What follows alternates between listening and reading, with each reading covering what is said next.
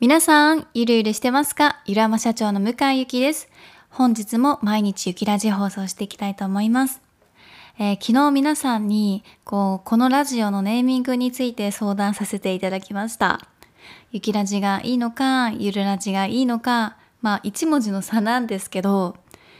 まあ結構響きは違うと思うので、みんなに相談したんですよね。で、その結果コメントをたくさんいただいて、皆さんゆるラジいいと思いますっていうことを言っていただいたので、この YouTube で配信するラジオはゆるラジという名前に、えー、改名することにしました。えー、なんかゆるラジって本当に緩めるラジオ、ゆるゆるなラジオみたいなイメージがあって、こう私もこの緩めるラジオ、ゆるゆるなラジオっていう、まあ、コンセプトを持つことによってこう一貫した発信ができそうな気がしているのでよかったなって ひらめいてよかったなって思いました。なんか皆さんのコメントって本当に私にとって参考になって例えばヒーリング効果があるっていうのもそうですしこう笑った声が逆に癒されるっていうこともそうですしなんかすごく参考にさせていただいていてなんかやっぱり自分のただの主観だとどうしても笑った笑わない方がいいんじゃないかとかこうしっかり喋った方がいいんじゃないかとかこう役に立つことを毎回こう入れ込んで、うん、考えて話さないといけないんじゃないかとか、まあ、あらゆる自分の思い込みが出てくるんですよね。だけど皆さんからそこがいいとか、そのままでいいっていうようなこうご意見をいただくと、もう本当に心強くなるので、もうこれからもぜひいろんなコメント待ってます。参考にさせていただきたいと思ってます。で、今日はちょっと今の自分が感じているこうプロ意識とか、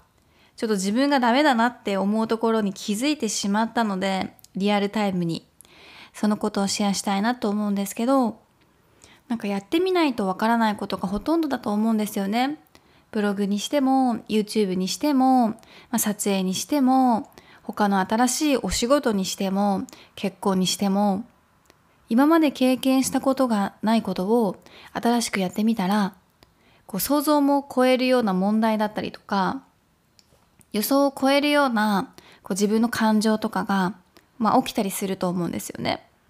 で今回それを朝感じたのは、まあ、まさにこのゆるラジだったんですけどまず一番最初に思ったことは声がかすれてこれはダメだっていうことだったんですよ。多分お酒だと思うんですよね。私はお酒がすごく好きで飲みすぎてしまうところがあるんですよ。でまあ飲みすぎても朝起きれちゃったり仕事に支障がなかったりするので調子に乗りやすいっていうのもすごくあるんですよね。で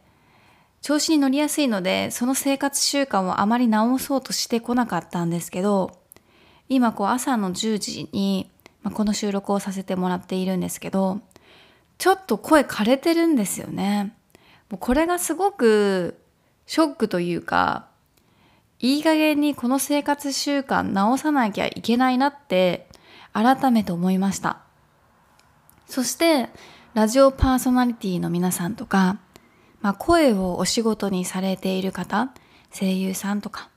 まあテレビに出られる方とかもそうですし YouTube ももしかしたらそういう方もいらっしゃるかもしれないんですけどナレーションの方とかですねそういう方って多分こういう失態絶対犯さなくって常にこう喉を潤すことを意識して過ごされてると思うんですよ。まあ、歌手の方もそうですよね。声を喋ることとか歌うこととか、まあ、そういったことがお仕事に関わる方ってすごく意識して二日酔いになるぐらい飲んだりとかは多分しないんですよね。なんかそそれを初めてこうゆるラジをやることで気づきました。声をお仕事にされてる方って本当に素晴らしい。こうやって新しいことにチャレンジしていくと、まあ、その道のプロっていう方たちがですねどんな努力をされていてどんな苦労があるのかとかがこう明確に自分も分かるようになるのでもう周りの人にですね尊敬しかなくなりますよね。で私も逆にその尊敬こう後々から尊敬するって言われることって結構実は多くて特によく言われるのがこうこんなに教えるのが難しいとは思いませんでしたっていうのをよく言われますね。私がペラペラ教えているので多分そんなに難しく見えない。でも自分がいざやってみると難しかったとかあとはこうやって何のアジェンダも決めずにですね一つのテーマに向かってただただ一人喋り続けるっていうのも結構やってみた人からすごいって言われますね。なんでそんなに喋れるのっていうことは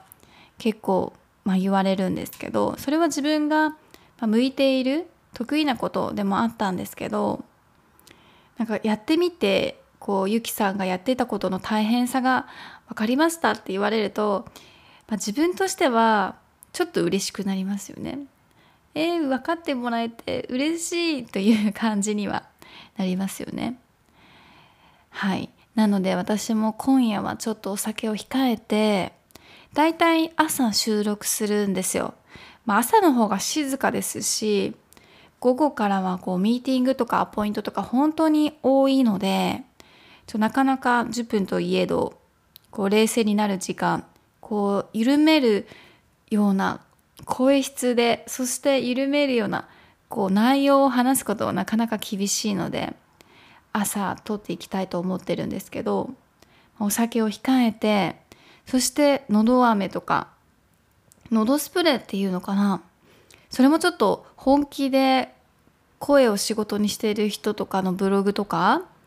情報を拾いに行きたいなと思うんですけどどうやってこう喉を潤しているのか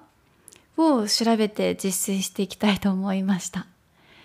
もう乾燥の季節もあるので乾燥もね喉が喉を痛める原因の一つじゃないですかで以前 YouTube でローランドさんが加湿器を部屋に焚いていて湿度を70%にしてるっておっしゃっていたんですよ。でアマゾンのような環境で寝ているからいつも体調バッチリですっておっしゃっていたんですけど私も実は加湿器ずっと炊いていてまあ60%以下くらいに設定してるんですよね。60%でも何が起こるかっていうと窓に水滴がすごくついて本当になんかもうムシムシ暑い状態が部屋でできるんですよね。でその結果物によっては結構カビるんですよ。